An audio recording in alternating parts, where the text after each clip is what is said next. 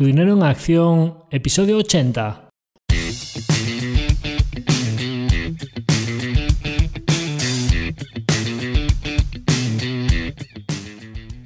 Hola, soy Javier Acción, asesor financiero independiente autorizado y registrado en la Comisión Nacional del Mercado de Valores con el número 149 y asesor del fondo de inversión Acción Global. Te doy la bienvenida a Tu Dinero en Acción, tu podcast de inversión donde hablaremos de manera sencilla y cercana de conceptos, métodos y alternativas para rentabilizar tus ahorros. Si te planteas sacarle partido a tus ahorros o quieres descubrir qué opciones te interesan más, te invito a quedarte para aprender sobre finanzas con un lenguaje directo y sin tecnicismos. Si tienes alguna pregunta, duda o sugerencia, puedes contactar con nosotros utilizando las distintas vías que encontrarás en nuestra página web www.accioninversiones.com.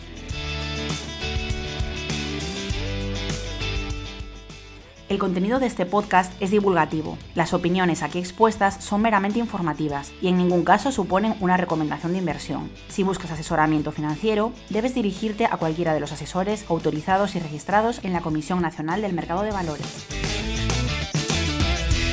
En el episodio de hoy continuamos con la temporada de resultados del cuarto trimestre de 2023, ya que a lo largo de la semana pasada hemos tenido ya lo que es la chicha de la temporada de resultados, se han presentado todas las Big Tech y alguna otra compañía que también es importante para nuestra cartera, en lo que previsiblemente será el segundo capítulo dedicado a resultados empresariales de este trimestre, de un total de tres probablemente, en el que vamos a hablar de seis compañías en total, hablaremos de los resultados de Alphabet y de cómo todas las métricas importantes han mejorado notablemente en el trimestre, pero parece que el mercado empieza a descontar algo de madurez en sus negocios principales. Hablaremos también de Microsoft y de lo difícil que es decir eh, si es mejor lo que ya ha presentado o lo que parece que se puede avecinar. Hablaremos eh, de Align Technology, la compañía productora de los alineadores dentales Invisalign, de lo bajas que estaban las expectativas y de cómo unas tendencias simplemente mejorando un poco pueden ser muy positivas para la acción. Comentaremos también los resultados de Amazon y de cómo su proceso de eficiencia y de mejora de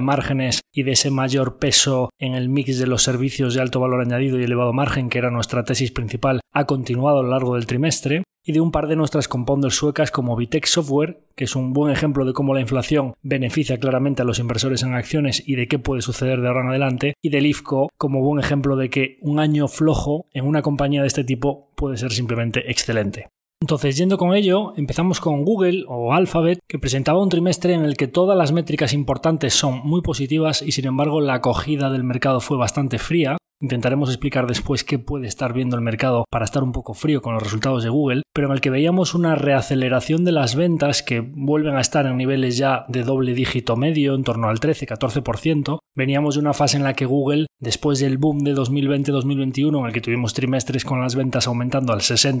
40%, barbaridades así, hubo una racionalización, como todos sabéis, post-COVID, en el que pues, los trimestres de mediados de 2022, principios de 2023, Google, sobre una base comparable muy exigente, ralentizó su crecimiento a niveles del 6%, 1%, un poco planito, ¿no? Entonces, en los últimos trimestres, mediados de 2023, 7%, el trimestre después del verano, 11%, y cierra 2023 con un 13,5% en el top line. Si a esto le añadimos que Google está camino de recuperar la senda de márgenes casi de los máximos históricos que hizo en el año 2021, que llegó a márgenes superiores al 30%, márgenes operativos, ya en métricas GAP, o sea, métricas en las que aquí hablamos de un EBIT que ya es puro, ya descontada las Stocks-Based Compensation, pues Google eh, en ese proceso de racionalización de finales de 2022 vimos una época en la que se le comprimieron un poquito los márgenes porque estas compañías van con la mano muy abierta a nivel de gastos y son compañías que están acostumbradas a contratar empleados al 20% anual de crecimiento de manera teledirigida, pase lo que pase con los ingresos. Y claro, cuando estás contratando aumentando tus gastos a nivel del 20% y de repente los ingresos empiezan a crecer al 6%, 1%, 2%, pues experimentaron una compresión de márgenes de niveles del 30 y pico a niveles más o menos del 23, 24%, lo cual supuso una caída de bit, ¿no? Vimos EBIT negativo cayendo a finales de 2022 con caídas del 18%, 17% y así. Entonces, bueno, pues empezó un proceso en el que ellos racionalizaron plantilla y se ajustaron más a la realidad de los tiempos que corren y con los ingresos ya reacelerándose, entonces vemos el proceso contrario.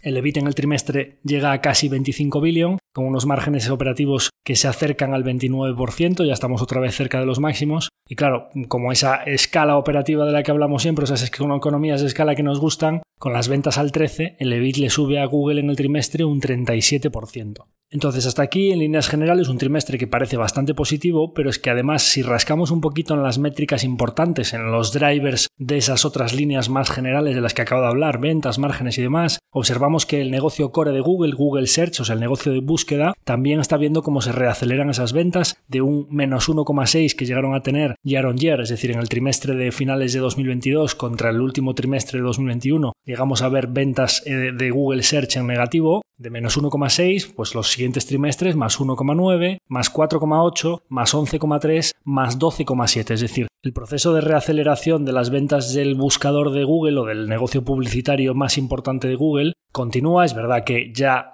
eh, mostrando unos síntomas de que si vienes del 11,3 y haces un 12,7, parece que podría estabilizarse ahí en niveles de un doble dígito bajo, que para nosotros es suficiente en un negocio de esta escala y con esta madurez para que con un poquito de economías de escala podamos seguir componiendo a, digamos, un eh, doble dígito medio, pongamos en torno al 15%, una cosa así. Y además miramos los eh, ingresos publicitarios de YouTube, siguen esta misma tendencia que habían visto como es, digamos, una parte quizá más cíclica que el negocio publicitario de search, de búsquedas, pues los extremos fueron todavía más notables, ¿no? Porque a finales de 2022 vimos como el negocio publicitario de YouTube llegó a decrecer en el 7,8% y a continuación se empezó a recuperar y está ya en niveles del 15-16% frente al 12% que traía el trimestre anterior, con lo cual otra métrica que nos gusta. Google Search se reacelera, YouTube sigue reacelerándose y además en Google Cloud Platform, que es el cloud, la nube de Google, eh, presentaron en la misma jornada Google y Microsoft. Sabéis que el mercado estaba muy escéptico con las tasas de crecimiento del cloud de los tres principales jugadores, porque tanto Microsoft como Amazon habían dicho en trimestres anteriores que estábamos sufriendo un periodo de racionalización de los presupuestos y que las tasas de crecimiento después de un boom que habían tenido en 2021, pues que ahora estaban más planitas o digamos más estables o con unas tasas de crecimiento más moderadas. Y sin embargo,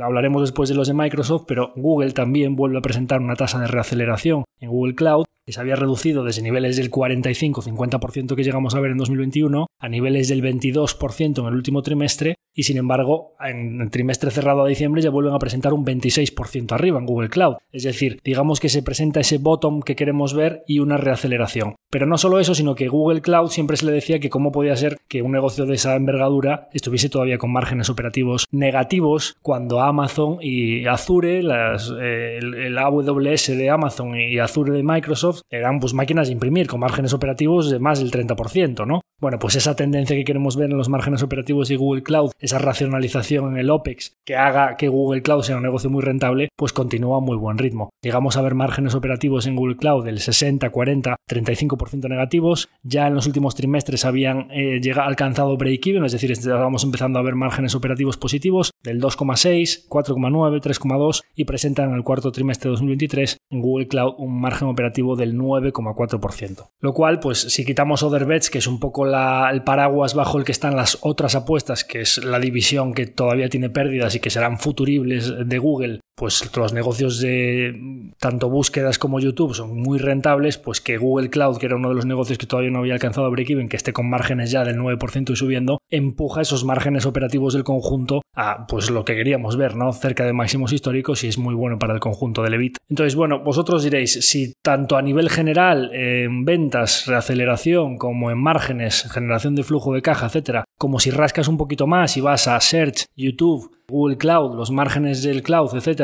vemos estos síntomas positivos que nos gusta ver porque la reacción del mercado es fría. Bueno, en la conference call eh, hay una frase que es bastante relevante sobre lo que se avecina en Google, en la que comentan lo siguiente. A medida que nos adentramos en 2024 con ingresos por publicidad superiores en más de 100.000 millones de dólares a los de 2019, Seguimos enfocados en sostener un crecimiento saludable sobre esta base más amplia. Bien, voy haciendo aquí la lectura entre líneas. Con esta base más amplia nos va a ser complicado seguir creciendo al mismo ritmo. Y entonces hay que pensar, si te es complicado seguir creciendo al mismo ritmo, ¿qué teclas puedes tocar cuando has sido siempre con la mano tan abierta? Y entonces continúan. Como hemos subrayado repetidamente, seguimos comprometidos con nuestro marco para rediseñar de manera duradera nuestra base de costos a medida que invertimos para respaldar nuestras prioridades de crecimiento. Los factores clave que contribuyen a moderar el crecimiento de nuestros gastos incluyen, primero, la priorización de productos y procesos, para garantizar que tengamos los recursos adecuados detrás de nuestras oportunidades más importantes y reasignar recursos donde podamos. Y en segundo lugar, la eficiencia y estructura organizacional. Nos centraremos en eliminar capas para simplificar la ejecución y aumentar la velocidad.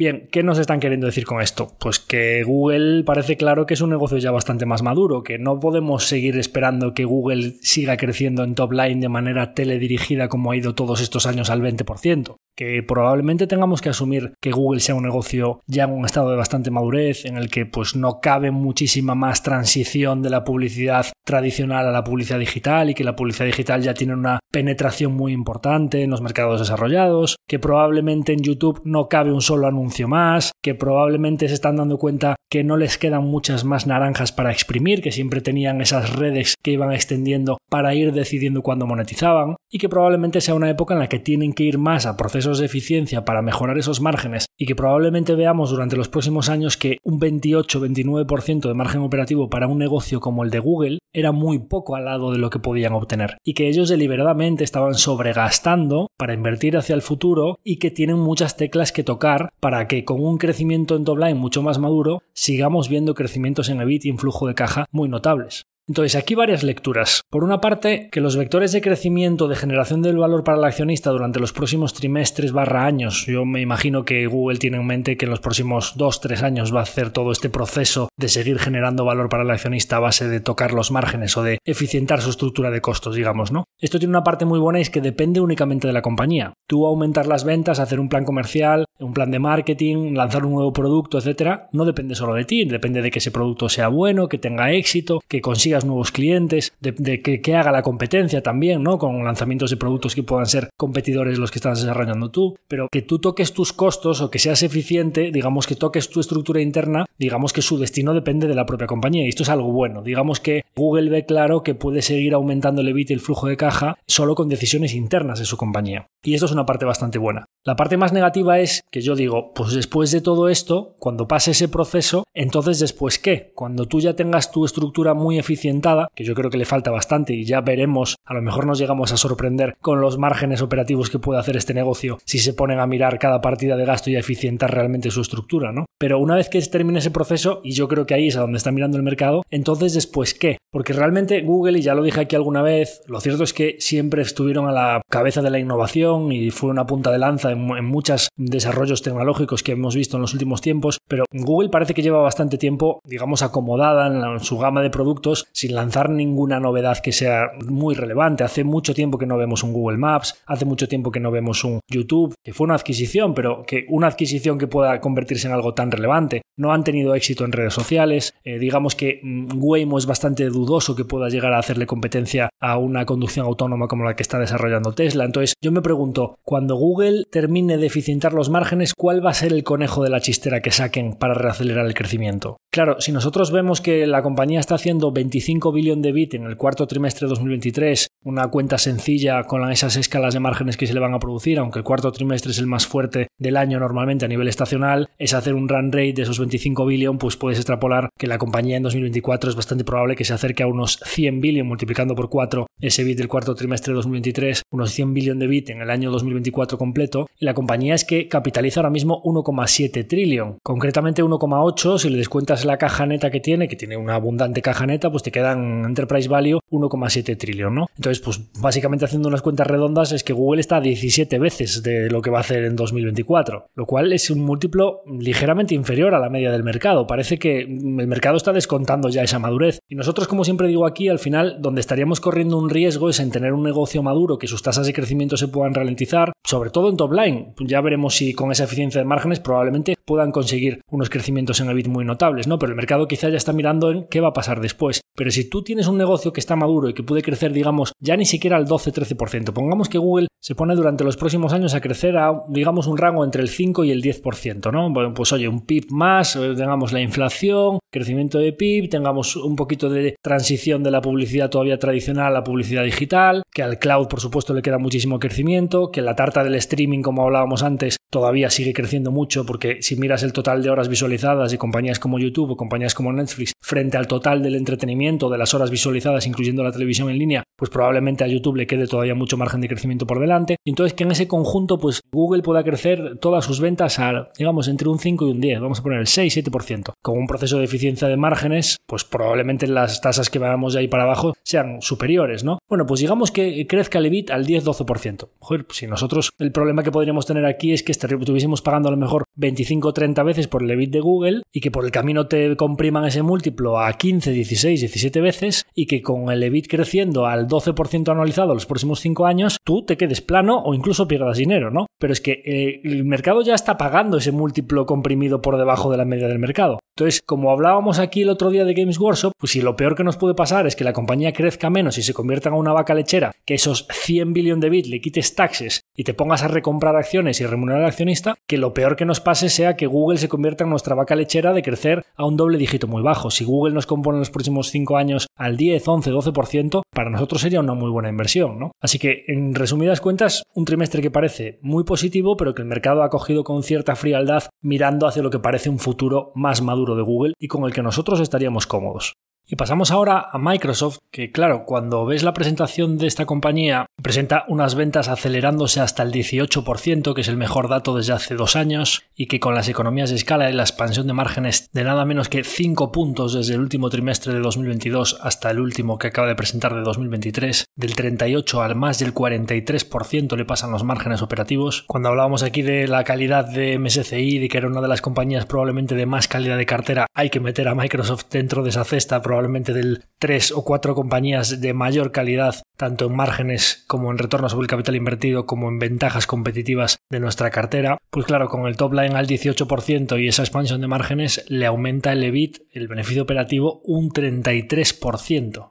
hasta una cifra de 27 billion en el trimestre. Y entonces, claro, cuando ves que el mercado lo acoge con una subida pequeñita, estos resultados difíciles de encontrar adjetivos para esta presentación de Microsoft, pues entiendes perfectamente que la de Google haya sido bastante fría, ¿no? Porque claro, Microsoft no solo presenta un trimestre espectacular, sino que además comenta en su conference call que todo ese proceso de racionalización de los presupuestos ya lo dan por terminado y que están volviendo a ver nuevas cargas de trabajo en su cloud, en Azure principalmente, y además dar una orientación pues que entre Office, Windows y el cloud pues se vuelve a acercar al 20% de crecimiento year on year y que además mencionan que incluso en una fase en la que están invirtiendo muy fuerte para recoger todas esas tendencias de inversión, de computación en la nube para inteligencia artificial, pues que aún así eh, los márgenes se van a seguir expandiendo, ¿no? Hablan de entre 1 y 2 puntos de expansión de margen adicional en lo que sería el beneficio operativo, ya veremos si posteriormente no será más, porque esta compañía siempre suele ser bastante prudente en sus orientaciones, y si observamos a las cargas de trabajo pertenecientes exclusivamente a inteligencia artificial, un negocio que hace 3 o 4 trimestres básicamente no existe van ya por 4 billones de ventas recurrentes en Azure vinculadas única y exclusivamente a inteligencia artificial, un negocio que ha aparecido de la nada, que en tres trimestres ha pasado de 0 a 4 billones y que se está duplicando trimestre a trimestre. Además dan una orientación de fuerte aumento del CAPEX. Normalmente a los inversores y a Wall Street no les suele gustar cuando das una orientación de CAPEX fuerte o de incremento de tu inversión en capital para el año siguiente, porque claro, pensando en primer nivel, al final si tú inviertes más orgánicamente en tu negocio, pues va a quedar menos dinero para remunerar a los accionistas. Y eso podríamos pensar de buenas a primeras que no es positivo para la acción. Pero claro, cuando tú tienes un negocio muy asset light como es el software de Microsoft y de repente te anuncian que van a hacer una expansión fuerte de CAPEX, una compañía que tiene un retorno sobre el capital invertido tan elevado y que encuentra un nuevo vector de crecimiento como es el cloud y la inteligencia artificial para invertir ese capital que generan a tasas muy elevadas, realmente esto los inversores deberíamos verlo como una bendición, ¿no? Porque es un poco lo contrario que lo que comentaba de Google, al final pues si se convierte en un negocio maduro pues tiene que pagar muchos dividendos o hacer muchas recompras de acciones, pero que un negocio como el de Microsoft con retorno sobre el capital invertido superior al 30%, que te diga que está encontrando muy buenas oportunidades para invertir y que eso va a suponer los incrementos en ventas o incrementos del valor para los accionistas en forma de beneficios por acción, esos frutos que veremos en los siguientes trimestres y en los siguientes años, y reinvirtiendo a esa tasa tan elevada, pues probablemente suponga que nos están garantizando que el compound, ese beneficio del interés compuesto que obtenemos los accionistas eh, como retorno a nuestra inversión para los próximos años, pues esté más que garantizado, ¿no? Con lo cual, pues para mí son noticias muy positivas. Y es que al final cuando se habla de todo esto de los posibles ganadores de la inteligencia artificial, eh, Microsoft está encontrando aplicaciones que son muy útiles para sus clientes y directamente monetizables, como por ejemplo un copilot para toda la herramienta de ofimática, tanto en Word, PowerPoint, Excel, etcétera, en el que vas a tener una especie de asesor, un bot por inteligencia artificial, de manera que tú le digas lo que quieres hacer y te vaya ayudando a hacer un resumen de una reunión o a hacer una presentación, pero que tú no tengas que hacer las tareas en sí misma, sino que le vayas diciendo, quiero que me pongas esto de esta manera, o que ahora me construyas esta tabla, o que ahora me lo pongas de este color, o que ahora me hagas un resumen, o que me lo traduzcas a otro idioma, de manera que tengas una especie de asistente virtual, pero que ejecute con los comandos una respuesta activa, no que tengas que hacerlo tú sino que pues al final aumenta mucho tu productividad en el día a día en todo lo que son trabajos eh, referentes a ofimática. Por ejemplo, aplicado a GitHub, que es la herramienta de desarrollo de software, pues el copilot va a servir para que los programadores y desarrolladores de software le vayan dando instrucciones de lo que quieren programar y que sea la propia inteligencia artificial la que inscriba ese código, que eso aumenta muchísimo la productividad por cada hora trabajada de los desarrolladores, ¿no? Claro, si aumenta la productividad, una parte importante de los ahorros de costes que van a experimentar los clientes de Microsoft lo va a extraer la propia compañía cobrándole cuotas recurrentes por todos esos copilots que vuelven a ser ventas recurrentes y de alto margen para Microsoft. Con motivo están invirtiendo con fuerza y dicen que lo van a seguir haciendo y a mí me parece muy bien. Porque al final, si hablamos de todo esto de la productividad y en alguno de los últimos capítulos en los que hablábamos de cómo es posible que la economía esté creciendo en Estados Unidos al 3 y pico por ciento, que es una barbaridad, un crecimiento, recordaréis la crisis de 2008 cuando estábamos en 2012-2013 que aquí seguíamos con muchos concursos de acreedores, con el sector inmobiliario bajo presión. En aquellos momentos, los peores momentos de recesión de España, el PIB decrecía al 2,8-3%. Eso es una crisis que pela. Imaginaros en un mercado desarrollado como Estados Unidos que esté creciendo el PIB por encima del 3%. Con España, mejor dato de la zona euro, a más del 2,5% creciendo el PIB. ¿Y cómo es posible que con este crecimiento económico pues estemos viendo datos de inflación ya en el 1,40 en tiempo real, ¿no? La inflación desplomándose y la economía creciendo, que es un escenario maravilloso. Pues porque está aumentando muchísimo la productividad, porque nos ahorramos muchísimos costes en transportes que no tenemos que coger, porque podemos tener reuniones inmediatas y tomar decisiones de manera muy flexible con personas que están al otro lado del mundo, porque muchas empresas están encontrando talento allá donde lo haya sin que ese trabajador tenga que desplazarse a trabajar a sus propias oficinas, porque al final puedes comprar productos a un coste muy competitivo y con una inmediatez logística y unos costes logísticos por unidad de producto cada vez más competitivos. Y porque la energía, estamos en un proceso de transición energética en el que probablemente la sociedad tenga costes energéticos renovables y cada vez más económicos, porque a día de hoy tienes entretenimiento para toda la familia por un coste mensual que prácticamente ronda lo que te cuesta una entrada de cine para un único miembro de esa familia. Y al final ¿Quiénes son los actores que están posibilitando este enorme incremento de la productividad? ¿Quiénes están ayudando a la economía a que pueda tener estas tasas de crecimiento tan saludables con una inflación que se está desplomando? Pues Microsoft, eh, Google, Amazon, Tesla, Netflix y demás. Y ahí están las cotizaciones de estas compañías. Son las que están permitiendo que la economía crezca y se desarrolle que la sociedad mejore sin presiones inflacionistas o moderándose mucho esas presiones que vimos hace unos meses, ¿no? Y claro, pues a todas estas compañías, ¿quién les está poniendo el cerebro detrás? Pues Nvidia y compañía también, pues mirad las cotizaciones de Nvidia y compañía. Así que volviendo a Microsoft y toda esta subida que llevan estas compañías, pues al final nosotros invertimos en Microsoft a finales de 2018 a 100 dólares por acción, compramos las primeras. Con esta presentación de resultados pues se han ido las acciones por encima de 400 dólares por acción, es por 4 desde nuestra primera inversión. Y podríamos decir, pues por 4 desde 2018 estamos hablando de que pues aún no se han cumplido 6 años, ¿no? Concretamente desde finales de 2018 hasta finales de 2023, que prácticamente es ahí donde estamos, son 5 años. Por 4 en 5 años parece una barbaridad, ¿no? No hay una burbuja en todas estas Big Tech, no hay compañías que están desorbitadas de precio y que eso tendrá que normalizar y revertir a la media. Recientemente veía un gráfico del comportamiento de los siete magníficos en los últimos años desde prepandemia, desde 2019 hasta hoy, en el que ya hemos visto entornos de tipos tanto dinero muy barato como dinero muy caro, así que no es justificable decir no, es que solo hemos visto caídas de tipos, entonces los múltiplos se han expandido muchos porque las expectativas de rentabilidad del mercado son muy bajas, entonces pues no, resulta que en ese gráfico ponían en la subida de la cotización de todas estas compañías cuánto era achacable a la expansión de múltiplos, cuánto era achacable al incremento de ventas, al incremento de beneficios y cuánto eran los márgenes, y resulta que es que lo que han hecho las acciones es exactamente lo que han hecho sus ventas por acción, sus beneficios por acción y muy muy muy despreciable lo que ha hecho el múltiplo. Básicamente en 2021 se expandieron mucho los múltiplos, luego volvieron atrás y las compañías están muy por encima de donde estaban en 2019 porque sus beneficios unitarios por acción están muy por encima de donde estaban entonces. Lo acabamos de comentar en el caso de Google, pero aplicado al caso de Microsoft, que es el del que estamos hablando ahora, a cierre de 2018, en los últimos 12 meses, Microsoft tenía un beneficio operativo acumulado de 38.000 millones de dólares con 7.700 millones de acciones en circulación y a cierre de 2023 está en más de 100.000 millones de dólares. O sea, se han multiplicado los beneficios operativos por 2,5 veces con menos acciones, porque em, todo el cash que genera, aparte de la reinversión orgánica, pues lo utiliza para recomprar acciones, con lo cual de 7.700 millones pasamos a 7.400 millones de acciones en circulación, con lo cual pues todo eso se reparte entre menos acciones. Si bien es cierto que en el caso de Microsoft sí que ha habido un poco de expansión de múltiplo, porque desde finales de 2018 nosotros la compramos a lo que eran 17, 18 veces, que es ridículo pensar ahora por debajo del precio de mercado, y entonces pues eh, el mercado ahora mismo sí que asume que las ventajas competitivas de Microsoft no han hecho más que ampliarse y que ese potencial de crecimiento futuro con la reinversión orgánica en el cloud, la adquisición de Activision Blizzard que es muy buena para los crecimientos en, en gaming, todo ese viento de cola de la inteligencia artificial que no solo le sirve para que la propia Microsoft desarrolle aplicaciones que venda a sus clientes, sino porque toda la infraestructura que tiene en el cloud en Azure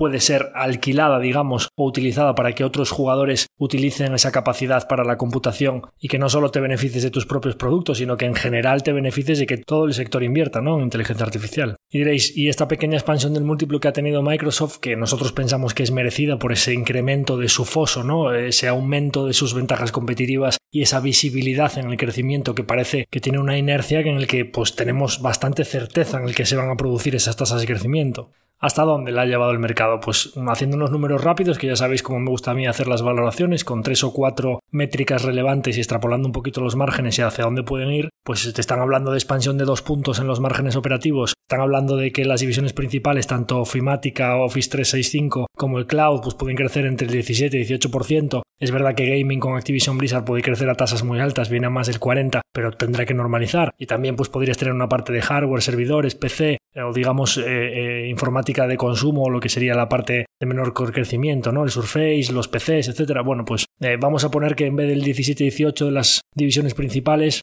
Vamos a poner que nos moderamos un poquito y nos ponemos en el 15 para ser conservadores, ¿de acuerdo? Pues Microsoft tiene unas ventas a diciembre de 2023 de 227 mil millones. Si nosotros aplicamos ese 15% conservador o vamos un poquito por debajo de donde están guiando, tendríamos en los próximos 12 meses unas ventas de 261 mil millones de dólares. Y si sobre esas ventas aplicamos una expansión de dos puntos, que veremos si no es más, pero vamos a quedarnos con su guía que normalmente es conservadora, si vienen los márgenes operativos al 44,6 los últimos 12 meses, pues una expansión de dos puntos sería irnos al 46,6. Sobre unas ventas de 261 billion que estaba comentando, pues tenemos un EBIT los próximos 12 meses de unos 121.600. Vamos a poner 122 billion. Bien, ¿cuánto vale la compañía ahora mismo? Pues tiene 7.430 millones de acciones a 405 dólares la acción, pues es un market cap de 3 trillion exactamente. La compañía no tiene deuda neta, prácticamente tiene la misma caja que deuda bruta, con lo cual pues vamos a considerarlo despreciable y ese market cap es nuestro enterprise value. Si cogemos 3 trillion y lo dividimos entre 122 billion, nos da un múltiplo de 24,6 veces EBIT. Esto es un múltiplo ligeramente superior a la media de mercado en una compañía con unos márgenes que multiplican por entre 4 y 5 veces la media del mercado, en una compañía sin deuda, que la media del mercado tiene un poquito de deuda, con unas ventajas competitivas que no voy a hacer la comparativa con la media de mercado, unas tasas de crecimiento parece que aunque seamos conservadores, un 15 es muy superior a la media histórica del S&P 500, un retorno sobre el capital invertido que entre duplica y triplica la media del mercado y con un management que, bueno, lo que ha hecho Satya Nadella desde 2015 en adelante, pues podéis verlo, ¿no? Lo que ha hecho la acción, lo que han hecho las métricas por acción, pues una verdadera barbaridad, ¿no? Un management que ejecuta, que es una maravilla, ya nos gustaría tener 30 compañías con una ejecución como la de Microsoft, ¿no? Entonces, caro o barato. Bueno, pues hay compañías eh, en las que el mercado tiene pocas dudas sobre su valor terminal y sobre la durabilidad de su crecimiento, aunque sean compañías de crecimientos mucho más bajitos. Eh, hay diversos casos, tanto compañías retail muy bien consideradas como Costco, como compañías de control de plagas también muy bien consideradas como Rollings, como compañías quizá con negocios algo más parecido por tratarse de software y también muy recurrentes como el caso de Adobe, todas estas empresas, pues la más barata está a 30 veces EBIT, pasando por 40 en el caso de Adobe y si nos vamos al caso de Costco es que te la encuentras incluso a 45-50 veces flujo de caja, ¿no?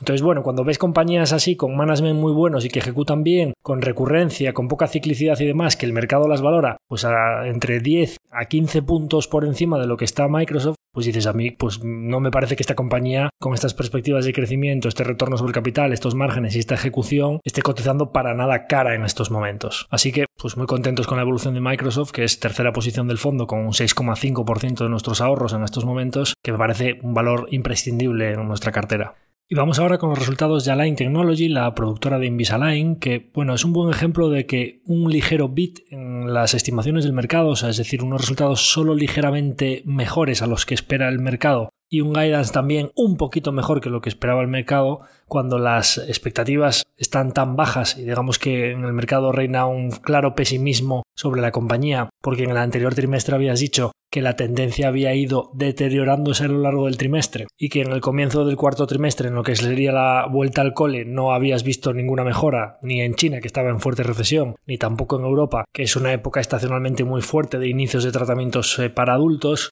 pues lógicamente el mercado se queda sin visibilidad y no sabía muy bien a qué atenerse. Yo creo que había bastante miedo de que volviesen a hacer otro miss, ¿no? Es decir, otro trimestre por debajo de las expectativas de mercado y que la acción se derrumbase. Entonces presentan unas ventas eh, ligeramente mejor de lo previsto, eh, con el top line creciendo las ventas al 6,1% y ya una tendencia de mejora en los márgenes operativos hasta cerca del 20%, lo cual, bueno, pues viniendo de una época de compresión en márgenes, eh, de baja utilización de las fábricas y de los centros de producción, una fábrica nueva que has puesto en Polonia, etcétera, pues que te aumenta los costes fijos en un momento de ralentización de las ventas, pues había comprimido bastante los márgenes operativos. Y además, bueno, pues hacen varios comentarios en la conference call con analistas en los que comentan que por lo menos están viendo una cierta estabilización, que lo están comentando muchas compañías, que no es que no llegase la recesión que se esperaba, sino que no llegó ni siquiera a ver un soft landing, ese aterrizaje suave no se produjo y lo que único que pasó es que hubo una ralentización en las tasas de crecimiento. Y una compañía con un componente claramente discrecional como es Align Technology, que es verdad que los tratamientos de adolescentes son muy recurrentes, pero toda la parte de adultos, pues puedes posponer, ¿no? El alinearte los dientes y con unas tasas de interés en Estados Unidos tan elevadas, pues eh, lógicamente su negocio se vio afectado. Bien, pues no han bajado los tipos de interés y parece que el consumidor mm, parece que vuelve a ser optimista con lo que viene por delante y sin que lleguen a bajar mucho los tipos, pues parece que en Estados Unidos se reaceleran esas tendencias. Ellos vienen a decir que por lo menos están viendo una estabilidad económica que les permite trabajar a la ofensiva. Además están diciendo que eh, la capacidad que tienen cuando les preguntan por los márgenes, básicamente entre líneas se deduce que están sobrecapacitados ahora mismo, es decir, que con los costes que tienen ahora mismo y los centros de producción que tienen podrían soportar una época de fuerte crecimiento sin tener que expandir mucho esas instalaciones, esa infraestructura, lo cual va a ser muy aditivo para los márgenes cuando aumentas la utilización. Y además esto no solo lo dicen, sino que dan una orientación de CAPEX de 100 millones que frente al CAPEX que venía teniendo los últimos años, yo ya comenté aquí algunas veces que me parecía que la tasa normalizada de CAPEX de esta compañía era en torno a 25 millones al trimestre, que era lo que amortizaban, y que de manera artificialmente elevada estábamos viendo unas cifras mucho más altas porque temporalmente estaban invirtiendo en su expansión, en nuevos centros de producción y demás, ¿no? Entonces, claro, al mercado le das visibilidad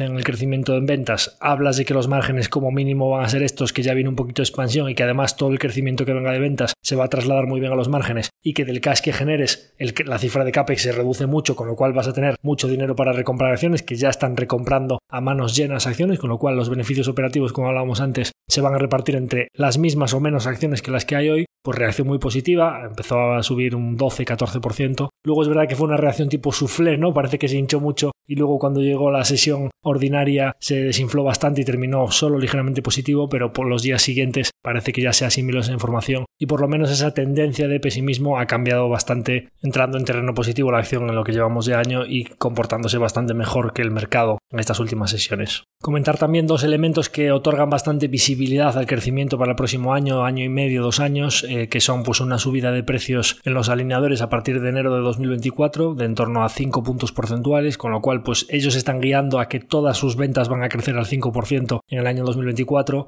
parece que es una orientación bastante conservadora porque si ya los precios los subes un 5% y como comentaré ahora, en la parte de escáneres intraorales también hay un vector de crecimiento importante, pues como mínimo si subes los precios un 5% a poco que crezcas en volumen deberías irte por encima. Y de hecho, yo creo que una de las cosas que más gustó fue que están dando una orientación que se lee mucho entre líneas, que están siendo bastante conservadores, que como vienen de una época bastante complicada, no quieren echar las campanas al vuelo y están orientando a la misma subida en ventas que la subida en precios que practican, pero que a nada que se recuperen un poco los volúmenes, es bastante probable que en los siguientes trimestres pase un poco lo contrario que pasaba en los anteriores, que las sorpresas sean positivas y que veamos crecimientos más altos. Primero porque esa subida de precios se va a sumar a los volúmenes y que esa transición de los brackets a los alineadores continúa, esa tarta que crece, que nos gusta, ¿no? Que, tengamos un líder en una tarta que crece, como es el caso. Y segundo, porque anunciaron en la propia presentación el eh, escáner intraoral Itero Lumina, que es como la, la, última generación de su escáner intraoral, pues que es más pequeñito, más moderno, con más capacidad de escaneo, como que pues digamos que es una herramienta no solo técnica para digitalizar las bocas de los pacientes y poder luego con eso hacer los clinches, los tratamientos o la planificación de los tratamientos todo de manera digital, sino que además es una herramienta de marketing muy potente para los ortodoncistas en las clínicas, de manera que pues los pacientes vean muy bien cómo se les van a mover los dientes, el resultado final, y digamos que otorga un componente de modernidad importante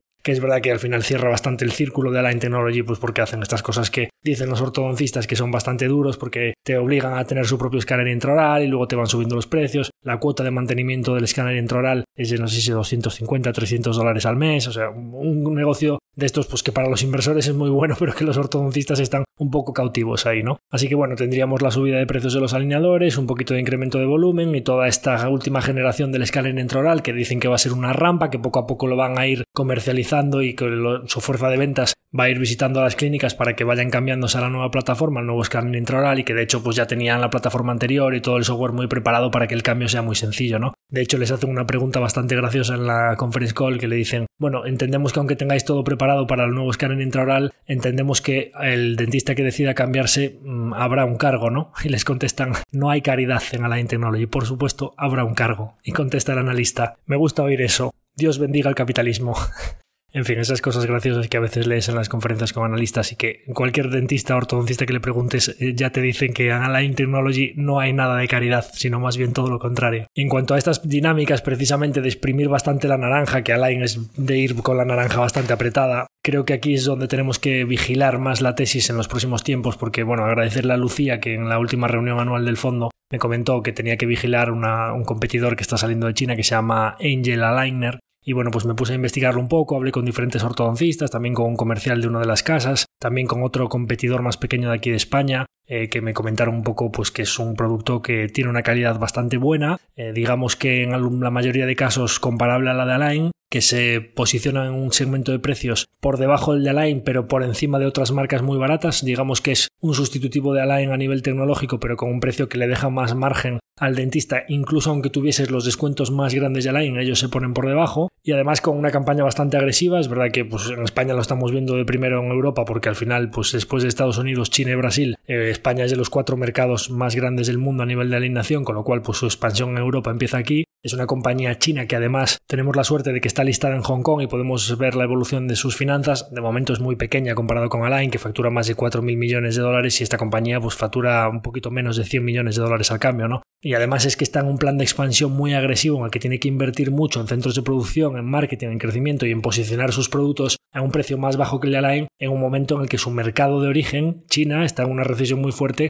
y a la compañía desde 2021 le cayeron bastante las ventas, incluso en este plan de expansión que está. De hecho, las acciones, desde que las listaron, las listaron por encima de 500 dólares de Hong Kong, están por debajo de 60, o sea, han caído un 90% desde IPO, desde la, desde la OPV, las, las, acciones de esta compañía han tenido una pérdida de valor de más del 90%, ¿no? Lo cual no quiere decir nada, al final pues son chinos y de hecho es que no solo imitan el producto, me han dicho que el software es muy parecido, que lo han construido de manera que los ortodoncistas que ya conocen, ya tienen esa curva de aprendizaje de Align, se puedan cambiar de manera muy fácil. Entonces imitan el producto, imitan el software y es que la compañía la han listado con un nombre que es Angel Align Technology. O sea, en vez de Invisalign o la compañía que está listada que se llama Align Technology, estos le pusieron Angel Align Technology, o sea, los chinos haciendo cosas de chinos. No solo imitan el producto, sino que hasta imitan el nombre de la compañía. En fin, tenemos que monitorizarlo y para nosotros eh, nunca la tesis en Align fue que no fuese a haber competencia. La tesis fue que Align iba a ser el líder de una tarta que crece. Si los alineadores transparentes siguen comiéndole cuota de mercado a los brackets, que todo pues parece que hay un consenso en que va a ser así porque cada vez llegan a tratamientos más avanzados, se van expandiendo a edades cada vez más bajas, adolescentes, niños, etcétera, pues esa eh, tarta va aumentando de tamaño y Invisalign sigue siendo el líder, aunque tenga una cuota de mercado menor sobre esa tarta que crece, Alain puede seguir yéndole muy bien. De hecho, me dicen, mira, es que Alain, con lo que lleva de apretado a la naranja, solo necesitaría, en caso de que vea que está perdiendo muchos clientes, bajar un pelín los precios o ir más a punta de gas, apretar un poquito menos y, seguiría siendo el líder, pero con muchísima diferencia, incluso ganaría muchos clientes nuevos. No es que me encante este setup de que digan que si Alain baja los precios, porque si el mercado empieza a ver que Alain tiene que bajar los precios y que va a deteriorar los márgenes, le van a castigar mucho, ¿no? Entonces hay que monitorizarlo porque también es verdad que una de las cosas que comentan en la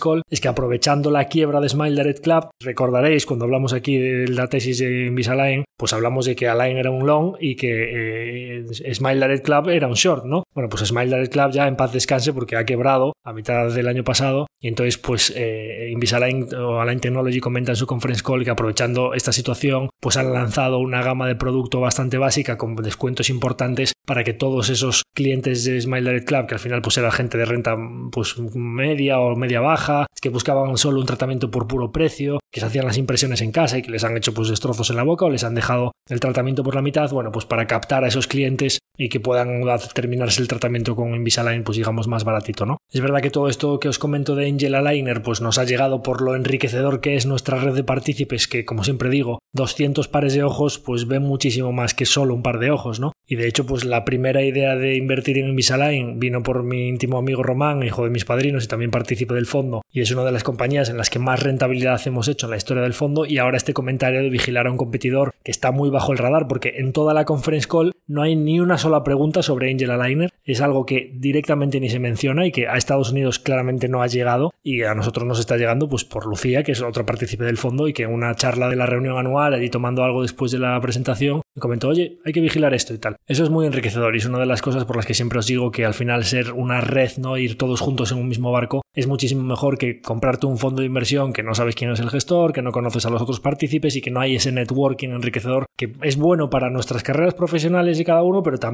para nuestras inversiones. Así que bueno, pues parece que de momento un trimestre más positivo que lo que venía presentando Align Technology y parece que con muy buenas perspectivas. Pero siempre, y esto aplica no solo a Align, sino a todas las compañías de cartera, monitorizando muy de cerca las posibles amenazas para las tesis. Y vamos ahora con los resultados de Amazon. Aquí unos breves comentarios sobre Amazon porque las tendencias generalizadas son bastante similares a lo que hemos comentado de Google y de Microsoft, que es que pues lo peor queda detrás y que estamos volviendo a ver reaceleración. Pero en el caso de Amazon, como comentaré ahora, quizá reaceleración en ventas, pero mucho más extremo todavía en la parte baja de cuenta de resultados por el incremento tan brutal que se le está produciendo en los márgenes, con lo cual pues el aumento de bit y de flujo de caja está siendo exponencial, ¿no? Amazon venía de una época más planita en ventas del orden del 8-9% a finales del 2022, principios de 2023, y las ventas se reaceleran hasta el 14% en el cuarto trimestre del 2023. Una de las partes que más mira el mercado, que es el crecimiento de AWS, que es el cloud de Amazon, pues se habían estabilizado en los últimos trimestres, venían del orden del 30% de crecimiento, pues 20, 16, en los últimos dos cuartos ya estaban en el 12, y vemos un pelín de aceleración hasta el 13%, que también les gusta bastante al mercado, ¿no? Pero bueno, más allá del crecimiento en ventas y de lo importante que es que en Estados Unidos, por ejemplo, que tienen unas ventas en el segmento de Norteamérica de 105 billion en el trimestre, que es más del doble que el segmento internacional, para que os hagáis una idea del potencial de crecimiento en mercados internacionales que tiene Amazon, factura en el segmento internacional 40 billion, que es menos de la mitad que solo lo que factura en Estados Unidos y Canadá, y además es que dirías, bueno, pues estará más maduro en Estados Unidos y Canadá. Pues es que crece al 13%, igual que el segmento internacional.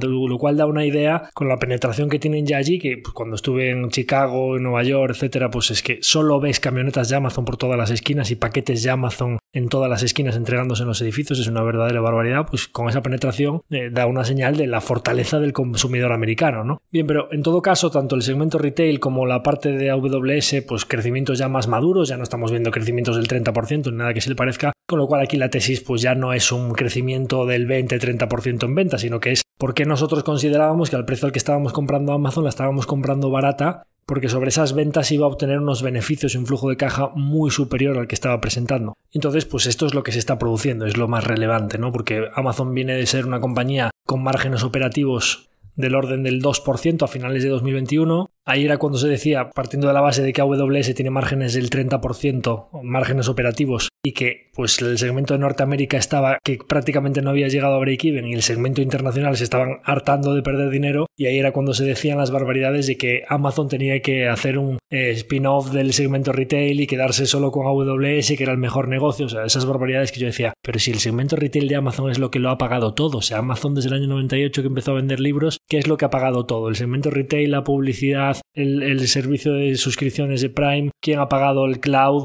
todos los negocios de Amazon los han pagado con el retail. Digo yo que no será tan mal negocio, ¿no? Bueno, pues, ¿qué es lo que ha hecho Amazon? Básicamente, las grandísimas inversiones que habían hecho durante la pandemia, que duplicaron su capacidad logística en el plazo de 18-24 meses, lo que habían hecho en todos los años anteriores lo duplicaron, y lógicamente, era una estructura de costes muy sobredimensionada para el crecimiento que vino después, se pusieron a utilizar esa capacidad para el Buy with Prime, para otros operadores de retail, para utilizar toda esa capacidad logística, moderaron el crecimiento de la plantilla, con un crecimiento en top line del 13%, pues estamos viendo ya empleados planos o ligeramente negativos, menos 1% en la plantilla año a año. Claro, si tú mantienes tu estructura de costes fija y las ventas siguen aumentando, al mismo tiempo que, y esta era la parte central de nuestra tesis de inversión en la compañía, los segmentos de alto valor añadido, los servicios para third party sellers, o sea, es decir, los vendedores que no eres tú mismo el que lo vende, sino que solo pones los servicios de punto de venta, logística y entrega, todos los servicios publicitarios de que esos vendedores quieran promocionar sus artículos en la página web, todas las suscripciones,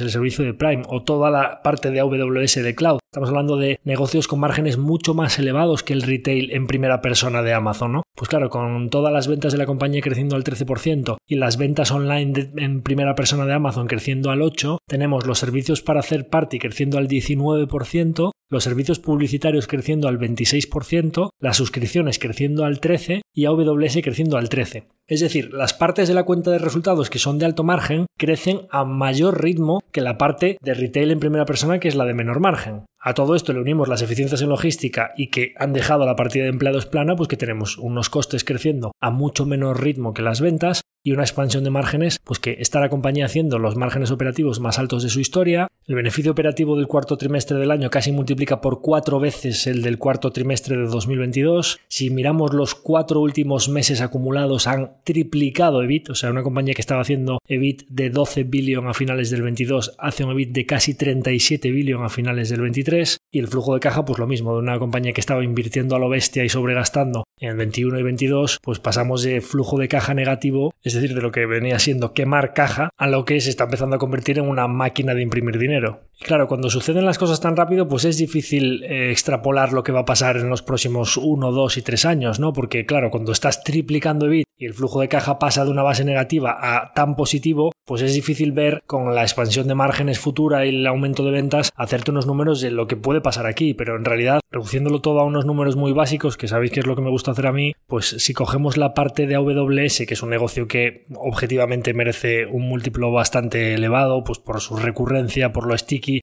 sus servicios para sus clientes, por el pricing power que puede tener, porque básicamente pues va a ser un duopolio o triopolio, ya veremos si se lo quedan entre dos o tres jugadores, pero esos van a ser los que hay a nivel global, pues es difícil aventurar a qué múltiplo pagaría el mercado un negocio de estas características eh, si cotizase independiente, ¿no? Probablemente veríamos múltiplos obscenos sobre el EBIT que genera AWS, pero ya sin irnos a esos múltiplos tan obscenos, imponiendo simplemente un múltiplo ligeramente superior a lo que sería el conjunto de Microsoft que os hablaba antes, que decía que pues, me parecía que estaba razonablemente barata a 24 o 25 veces, pues poniendo un múltiplo ligeramente superior en AWS que serían 30 por si nosotros cogemos la parte de retail de Norteamérica de Amazon y vamos a asumir que en la tendencia que lleva el segmento internacional de Amazon muy en breve va a estar en, break-even y lo valoramos pues a cero toda esa parte, que es muy discutible que deba valorarse a cero porque las tendencias de márgenes y de consumo de Norteamérica con un decalaje en sus tasas de crecimiento futuro, tarde o temprano deberían ir trasladándose al segmento internacional, pero vamos a asumir que no, pues que lo valoramos a cero. Solo la parte de Norteamérica, viendo un poco cómo cotizan retails como Walmart, Costco, etcétera, bueno, pues vamos a asumir que la parte retail de Amazon Norteamérica merece un múltiplo claramente inferior a la de WS, pero tampoco vamos a ponernos por debajo de la media de mercado, vamos a poner 20 veces, ¿no? Bueno, pues si cogemos 20 veces el EBIT de los últimos 12 meses de Norteamérica Retail y 30 veces el EBIT de los últimos 12 meses de AWS, eso es exactamente lo que capitaliza Amazon ahora mismo. Vendría por delante, pues lógicamente, todo lo que pueda crecer AWS, todo lo que pueda crecer la parte retail. Si la parte internacional le consiguen exprimir márgenes superiores al 0%, el crecimiento en top line y la expansión adicional de márgenes que pueda venir en todo el conjunto. Me parece que estos múltiplos, 30 veces para AWS y 20 veces para el segmento de retail de Norteamérica, que están creciendo a más del 40% year on year y a triple dígito year on year, pues creo que para unas tasas de crecimiento tan salvajes como estas, creo que estoy asumiendo múltiplos bastante razonables. Y de ahora en adelante, si esos múltiplos se mantienen estables, deberíamos llevarnos lo que crezca la compañía, ¿no? Que previsiblemente si siguen con este plan de eficiencia y todo apunta a que van a continuar en esa dirección, pues deberían ser tasas bastante considerables. Así pues, en Amazon tenemos otra de las compañías que nos facilitan nuestro día a día, que fomentan que la economía crezca empujando para abajo los precios y en la que además parece que también lo peor queda detrás de nosotros. Y ahora vamos con dos de nuestras compounders suecas. Han presentado ya Bitec Software y Lifco. Eh, nos quedaría Sdiptech que presenta a finales de esta semana. Previsiblemente hablaremos de ella en el próximo episodio de resultados. Y Vitec fue, pues quizá una de las pocas notas negativas de esta temporada de resultados, quizá junto con Tesla, porque la verdad es que todo lo demás está siendo bastante positivo. Presentaba unas ventas ligerísimamente por debajo de las estimaciones, pero un EBIT bastante por debajo de las estimaciones, o lo que viene siendo lo mismo que pues unos márgenes que se esperaban del 21 y pico los han hecho del 19 casi el 20, es decir, unos márgenes operativos bastante por debajo de lo que se esperaba, aunque es cierto que la compañía ya no en EBIT, que es una métrica de beneficio operativo que ya no incluye las amortizaciones de los intangibles y de todas las adquisiciones, esos gastos extraordinarios por todas las compras que hacen, sino en EBITDA, ¿no? En EBITA, que es una métrica que también utiliza Sdiptech y Lifco, que en los adquirientes en serie pues es mejor muestra de la generación de valor pura para el accionista, que no incluye las amortizaciones que dependen del goodwill, ¿no? De, de las adquisiciones, ni los gastos extraordinarios que se puedan producir, sino que es una métrica del valor operativo puro del negocio. Pues es una compañía que viene de márgenes EBITDA del 20% hace unos años, el año anterior estaba en el 29% y acaba de hacerlos del 32%, con lo cual, bueno, pues un trimestre un poquito flojo en márgenes, pero dentro de una foto más de conjunto en la que Vitec Software sigue expandiendo los márgenes y por lo que me dijeron a mí cuando estuve con ellos en Estocolmo, pues que la tendencia en los próximos años debería ser esa, ¿no? Que sigan expandiéndose poquito a poco los márgenes.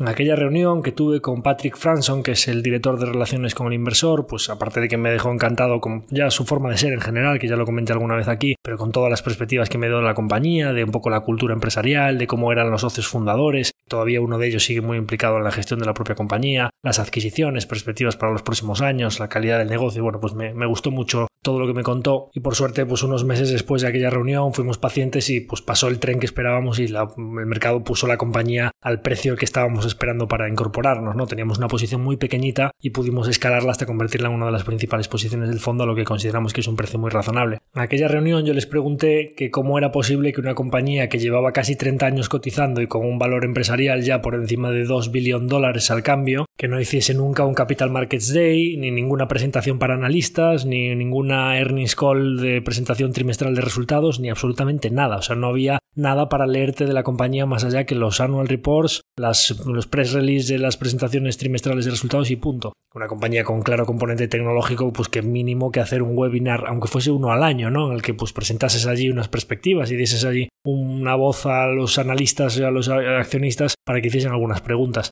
Bueno, me había comentado, no me lo reconoció directamente, pero por lo que me comentó, intuí que podría ser que en breve las hiciesen y por fin, en el cuarto trimestre de 2023, que se presenta ahora a principios de 2024, hacen la primera conferencia con analistas trimestral y que además dicen al final que como a ellos les gustan las cosas recurrentes, un poco pues haciendo honor a la recurrencia del software vertical, que al final es a lo que se dedica eh, Software, pues que las mantendrían de manera trimestral y que pues a partir de ahora vamos a poder verlos cada trimestre y hacerles todas las preguntas que queramos. Fue una conferencia muy cortita, duró 22 minutos y les hicieron tres preguntas nada más lo cual pues nos invita a pensar eh, que Vitec sigue siendo una compañía que está muy por debajo de la mayoría de radares, que para la barbaridad de compound que lleva haciendo esta compañía durante tres décadas, pues es una gran noticia para nosotros que todavía siga eh, muy por debajo de los radares, cosa que por ejemplo ya no le pasa a Constellation Software, ¿no? En todo caso, en esta conference call les hicieron unas preguntas que son bastante clave principalmente sobre la fijación de precios en 2024 versus los precios que tenían en 2023. Y aquí quería hacer un poco una cuña hablando de los beneficiosos que son en algunos casos los procesos inflacionarios para los propietarios de compañías en negocios que los costes no les suben igual que lo que repercute en la inflación. Porque la mayoría de negocios de software vertical tienen unos contratos con sus clientes vinculados a la inflación, con lo cual estos procesos inflacionarios le fomentan unos crecimientos orgánicos artificialmente altos y como su consumo de materiales, compra de materias primas y utilización de máquinas es cero, básicamente lo que tienen son nóminas, o sea, sus costes laborales principalmente, pues no se repercuten de manera tan elevada, pues al final esto le produce crecimientos orgánicos muy buenos con incremento de márgenes.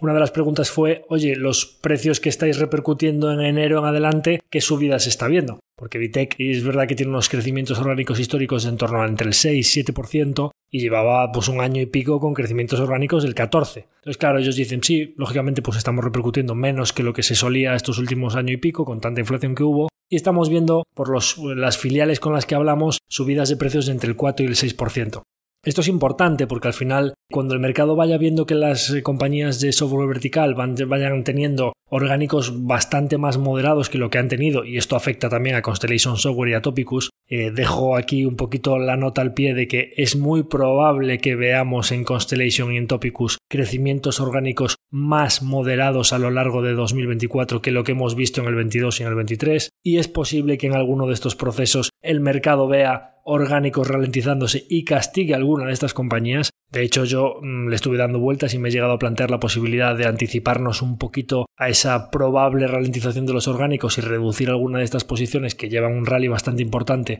para intentar beneficiarnos de ese posible castigo que pueda eh, someterlas el mercado y luego pues recuperar esas acciones un poquito más abajo, pero finalmente pues mm, en esta política nuestra de tocar lo mínimo la cartera, que son compañías grandes ganadoras de largo plazo y que al final pues estarías haciendo un trading de corto plazo que no va a ningún lado, puede suceder o no, Imaginemos que hace una adquisición grande o que me equivoco y que esos orgánicos no se ralentizan. Al final, pues eh, si yo creo que en 3-5 años van a estar muy por encima de donde están hoy, intentar jugar unos movimientos de 2, 3, 4 trimestres, pues no es lo nuestro, ¿no? En todo caso, pues eh, los analistas cuando les contestas que vienes de crecimientos orgánicos del 14 y que estás repercutiendo precios al 4 o 6%, pues lógicamente eso no les gusta y castigan la acción. A todo esto se suma que también otra de las preguntas que les hacen es si están viendo más competencia cuando van a adquirir una compañía, si pierden algún de los deals porque su oferta no es suficientemente alta y dicen que sí, que si la compañía que reúne los requisitos ellos hacen una oferta y ese es su hard rate o la tasa de despliegue de capital que ellos quieren exigirle a esa compañía y de ahí no suben, si aparece un private equity, otro fondo un copycat de estos, porque ya no son solo Constellation, Topicus y Vitex Software.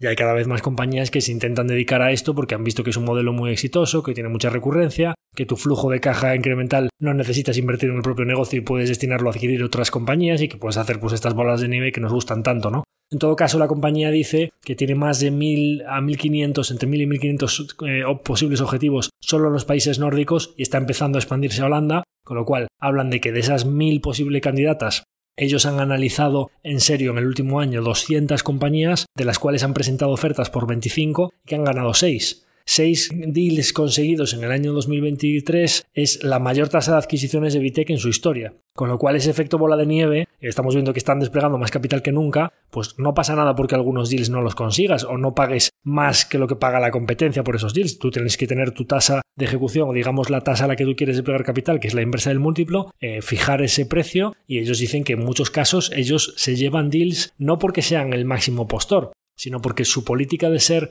propietarios perpetuos y no ser un fondo de capital privado que va a apalancar la compañía y la va a vender en cinco años, pues que eso le gusta mucho a los propietarios que quieren dejar su legado, que se quieren jubilar o que quieren hacer un plan de expansión y que al final pues los recursos que te da Vitec sea pues tecnológicos, para hacer un plan de marketing, capacidad para invertir orgánicamente en el desarrollo del software y poder acceder a nuevos clientes, pues todas esas cosas ellos dicen que en muchos casos ganan deals porque son no solo el mejor postor en cuanto al precio, sino que el paquete completo que tienen que ofrecer, pues en muchos casos resulta la propuesta más interesante para los vendedores, ¿no? Entonces, bueno, pues perfectamente preparados para unas tasas de crecimiento orgánico más moderadas, que es lo normal después de una tasa de crecimiento más elevada que tu media histórica, con lo cual pues esa normalización es algo perfectamente asumible y que además, pues si cogemos unos orgánicos de 4 al 6% solo por pricing, más algo de nuevos clientes, porque ellos dicen que no solo crecen orgánicamente por pricing, ellos al invertir, cosa que por ejemplo pues Constellation o Tópicos no son tanto de inversión orgánica en sus propios programas o desarrollo de software vertical en sus filiales, sino que pues al final compran muy muy muy barato, mantienen unos orgánicos más planitos, pero no invierten tanto orgánicamente en desarrollar ese software y ellos pues no Vitec no solo tiene ese crecimiento orgánico del 4 al 6 por pricing, sino que además ganan también volumen porque consiguen nuevos clientes o a los clientes existentes les van haciendo ofertas complementarias porque desarrollan ese software, más la tasa a la que despliegan capital, que estamos viendo que siguen desplegando capital en cantidades muy importantes, ¿no? Prácticamente el 100% del flujo de caja lo están invirtiendo, tiene un dividendo testimonial. Así que todo ese conjunto de crecimiento orgánico más tasa a la que despliegas capital, le metes un poquito de leverage, que al final pues Vitec pues utiliza un poquito de apalancamiento, pues parece que podemos obtener unos retornos para nuestro equity muy muy saludables que como mínimo ya veremos la tasa a la que viene históricamente Vitec es mucho más elevada, pero como mínimo aunque asumamos orgánicos más bajos y un poquito más de competencia en el M&A que pues tengan que pagar un pelín más por los deals, en torno al 15-20% deberíamos asumir, porque si ya tenemos un 5 o 6 solo en pricing más el volumen, más la tasa a la que despliegues capital, más el leverage, haces un poco cuenta si te da que pues tiene que componer a más el 15% asumiendo múltiplo estable donde estamos ahora mismo. Bien, y para terminar vamos con Lifco, que es también como Vitec Software una de las compañías que lleva menos tiempo en cartera porque hicimos una inversión en el año 2023 aprovechando la debilidad del mercado, como comentamos en la reunión anual del fondo. No en los mínimos mínimos de la corrección, pero sí a lo que consideramos que es un precio bastante bueno para mantenernos en la compañía a largo plazo y que además es una de esas tesis que conforme vas profundizando más y cuando vas conociendo más al CEO y vas viendo sus declaraciones, yo os comenté que estuve con él también en aquellas reuniones de Estocolmo y que me estaba comentando pues que eran especialistas en eficientar las compañías que adquirían, en mejorar los márgenes, ese tipo de compañía que va haciendo adquisiciones con un poquito de deuda y reinvirtiendo sus flujos de caja pero que no diluye ni una sola acción, es decir, que tienes exactamente el mismo número de acciones en circulación hoy que las que salieron a cotizar en su IPO en 2014 y que además pues yo veía que incluso cuando fue el Brexit o cuando fue el COVID, en épocas ya de bastantes turbulencias, incluso aunque se le moderasen las ventas y los crecimientos orgánicos y tuviesen ventas planas, pues conseguían extraer los márgenes de manera que el EBIT o el EBITDA, como os decía antes, pues que siga componiendo para el accionista, ¿no? Entonces, conforme vas profundizando en Lifco, te vas dando cuenta que es una de esas compañías de fondo de armario de las que probablemente estén con nosotros muchos años la pondría incluso al nivel de seguridad y de visibilidad en los retornos y de tranquilidad o ese sleep well de dormir bien como pueden ser Jazz Científico Constellation. Porque Lifco presenta un trimestre que cuando lo ves, si ves un poquito las ventas y los márgenes y el EBITDA que ha hecho y demás, dices, bueno, es bastante probable que con estos orgánicos ralentizándose y con la división de Demolition ya, que es la parte más cíclica, ¿no? Yo recordaréis que os comentaba, tiene una división dental que es muy estable y que cuando todo lo demás del mundo se cae, la división dental pues es la que eh, aguanta o la que saca el paraguas y que sube un poquito de los precios para amortiguar el impacto que tienen principalmente en la división de Demolition, que es la más explosiva, nunca mejor dicho, porque el propio Per dice en su presentación que al final Demolition es la compañía que históricamente desde la IPO les ha dado los mayores crecimientos orgánicos al IFCO de todas las divisiones que tienen sin embargo, pues es la más cíclica, o sea, digamos que es como más volátil, pero si coges desde el principio hasta el final es la que más crecimiento les ha aportado. Y luego tenemos sistemas, que es un cajón desastre en la que tienen divisiones o filiales que se van descompasando unas con otras, o digamos que el ciclo no está compasado y que cuando unas tienen crecimientos orgánicos peores, pues se mitigan con que hay otras que están tirando muy fuerte, ¿no? Entonces digamos que sistema siempre se mantiene en el medio, dental es la parte más defensiva y demolition pues la más explosiva. Bien, pues como os decía, al final lo que buscábamos aquí son compañías de muy buena calidad en los negocios subyacentes, que incluso en años de crecimientos de ventas muy planitos o incluso ventas ligeramente negativos, el EBITDA, por esa expansión de márgenes o esa eficiencia que consiguen implantar, pues compone a tasas muy buenas. 2023 es un clarísimo ejemplo de que incluso en años muy malos de ventas la compañía puede componer en EBITDA a tasas muy buenas. Estamos viendo que si los orgánicos en las ventas son malos, conforme bajas por la cuenta de resultados, en el EBITDA orgánico, Lifco en un año 2023 que podemos decir que es bastante flojo, ha hecho más 6% orgánico en EBITDA y es una compañía que a través del despliegue de capital, que ahora hablaremos de las adquisiciones de 2023, ha hecho vía adquisiciones un 12%. Le metemos la divisa y con un 12% en adquisiciones, 6% orgánico y 4% en divisa, en un año flojo como 2023 ha hecho más 22% en EBITDA. Esto es exactamente lo que nosotros queríamos encontrar, porque cuando yo vi que en el 2020, con el mundo cerrado y la compañía con ventas planas o ligeramente negativas, hacían 0% en orgánico de EBITDA, más 9 en adquisiciones y divisa, que con todo el año 2020 en COVID hayan hecho más 7% en Evita, es decir, es una compañía que desde que salió a cotizar no ha tenido ni un solo año en que el Evita haya caído. Entonces, pues vemos que un año bastante flojo como 2023 hace un más 22. El EBITDA, que ya no es que sea la métrica de beneficio operativo, es que es nuestro valor exacto para el accionista porque no emiten ni una sola acción, con lo cual el beneficio operativo diluido por acción es exactamente lo mismo que crece el EBITDA de la compañía, pues lleva una tasa compuesta desde que salió a cotizar del 22% compuesto. Si miramos las adquisiciones del ejercicio, porque en este informe pues ya te dan un poco la cifra de las ventas que han adquirido, el EBITDA que han adquirido y cuánto han pagado por ello. Entonces haces las cuentas y dices, joder, pero estos tíos están pagando entre 6 y 7 veces EBITDA por negocios que tienen márgenes operativos del 30%, que es muy por encima de la media del IFCO, porque Per lo reconoce y dice, sí, sí, bueno, en este año nos ha beneficiado bastante que hemos comprado negocios con márgenes muy altos. Y le preguntamos, oye, pero ¿cómo estás pagando menos que la media del mercado por compañías que tienen márgenes más elevados? Bueno, nosotros analizamos todo el histórico de la compañía, no solo miramos las ventas de 2023, sino que miramos 2016, 2017, 2018, y si hubo momentos en los que sus ventas se comportasen de manera más cíclica, pues entonces pagamos un múltiplo más bajo y además somos un, como decía Vitec, un propietario perpetuo que no vamos a tradear su compañía, sino que la vamos a mantener y somos muy disciplinados en el proceso de adquisición y nosotros fijamos nuestro precio, analizamos todas las variables posibles para que nuestra propuesta sea la mejor posible y por supuesto pues nos mantenemos ahí y solo ganamos algunos de los deals. Tenemos ya una estructura para analizar M&A, para analizar adquisiciones que cada vez tiene una envergadura mayor y accedemos cada vez a más número de compañías y solo tiramos a las de más alta calidad al precio justo. Es decir, lo mismo que haríamos nosotros para nuestra cartera lo hace el con los negocios que adquiere. Además, como comentaba David Barber, recordaréis el capítulo aquel en el que hablamos de Halma, tal cual Lifco dice exactamente que lo que hacen es que cuando ellos conocen un negocio muy bien, cuando van a comprar algo de demolition o de dental que se parece mucho a algo que ya tienen, ellos saben exactamente cuánto pueden pagar, exactamente qué eficiencias en márgenes van a conseguir y cuánto crecimiento orgánico va a tener eso los años siguientes, con lo cual son probablemente de los que estén en la mesa el mejor postor para atinar exactamente en cuánto pueden pagar. Pero también dice que cuando compran una filial que se sale un poquito de lo habitual para su división de sistemas, por ejemplo, pues entonces lo que hacen es apostar de manera muy pequeña y hacer pequeñas pruebas hasta que van aprendiendo exactamente lo que decía Barber en su carta de 1998. Y a día de hoy tenemos jugadores que están haciendo exactamente eso, cumpliendo a rajatabla aquella Biblia de los serial acquirers que contamos aquí en el podcast, generando una enorme cantidad de valor para los accionistas. Esperamos que el sea una gran compounder para nosotros a largo plazo, con un CEO que está ejecutando muy bien, que es completamente sincero y transparente en las conference call, que te habla de lo bueno, que te habla de lo malo, que no emiten ni una sola acción para hacer las adquisiciones, que lo pagan solo con su cash flow y un poquito de endeudamiento, que podemos observar que los crecimientos orgánicos del EBITDA a largo plazo de esta compañía son muy saludables y además despliegan capital a una tasa muy buena y además pues con varias divisiones, unas mucho más defensivas y con crecimientos más moderados, otras un poco más cíclicas pero con crecimientos más abultados y otras pues que se descompasan los ciclos para defenderse unas de otras, ¿no? Con lo cual al final en el conjunto de la compañía un mix muy resistente con pricing power para cuando lo necesitas poder tirar de ese poder de fijación de precios para mitigar las posibles caídas de volumen que pudiese haber y con unos crecimientos según bajas por la cuenta de resultados a través de esa expansión de márgenes muy superiores a los crecimientos de las ventas, ¿no? Entonces, bueno, cuando rascas y te encuentras todas estas cosas tan buenas, estos comentarios en la conference call, ves que están adquiriendo a ese múltiplo tan bueno negocios con márgenes tan elevados y te das cuenta que incluso en un año malo que podrías decir, bueno, pues que con estos orgánicos le van a zurrar a la acción, ¿no? Yo cuando vi empecé a leer y dije, pues hoy a Lifco la van a castigar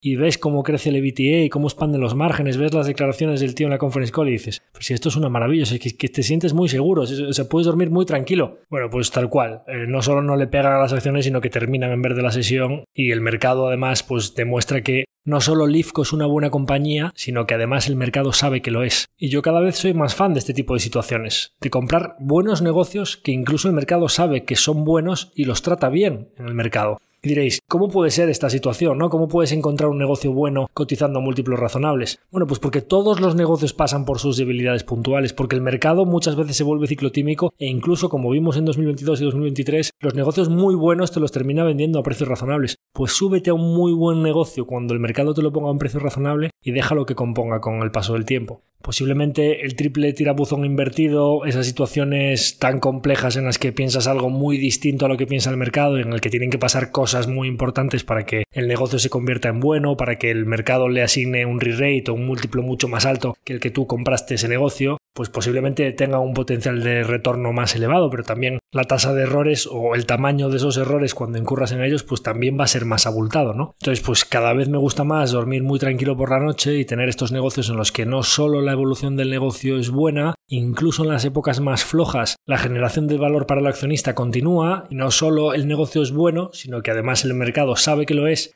y trata en consecuencia a la acción. Con este mensaje sobre las bondades del negocio del IFCO y lo bien que la trata el mercado para nuestros beneficios y que así siga durante años, terminamos el episodio de hoy. Espero que os haya gustado. Por favor, como siempre os pedimos que si alguna de las compañías de las que hemos hablado hoy o el episodio en general os ha parecido interesante, que lo compartáis con vuestra gente cercana. Para nosotros tiene un valor incalculable llegar a nuevas audiencias que nos sigáis dejando ese feedback en diferentes redes, medios, WhatsApp, email o en la plataforma que queráis, incluso en la propia Spotify se pueden dejar ahora comentarios y también en YouTube, por supuesto, porque los leemos con mucha atención, que nos sigáis apoyando en ese objetivo de las 5 estrellas en Spotify, que ya vamos por más de 600, a ver si algún día conseguimos llegar a 1000 valoraciones de 5 estrellas en Spotify y sin más me despido de todos vosotros hasta el próximo episodio. Muchas gracias por estar ahí como cada semana, un abrazo muy fuerte a todos.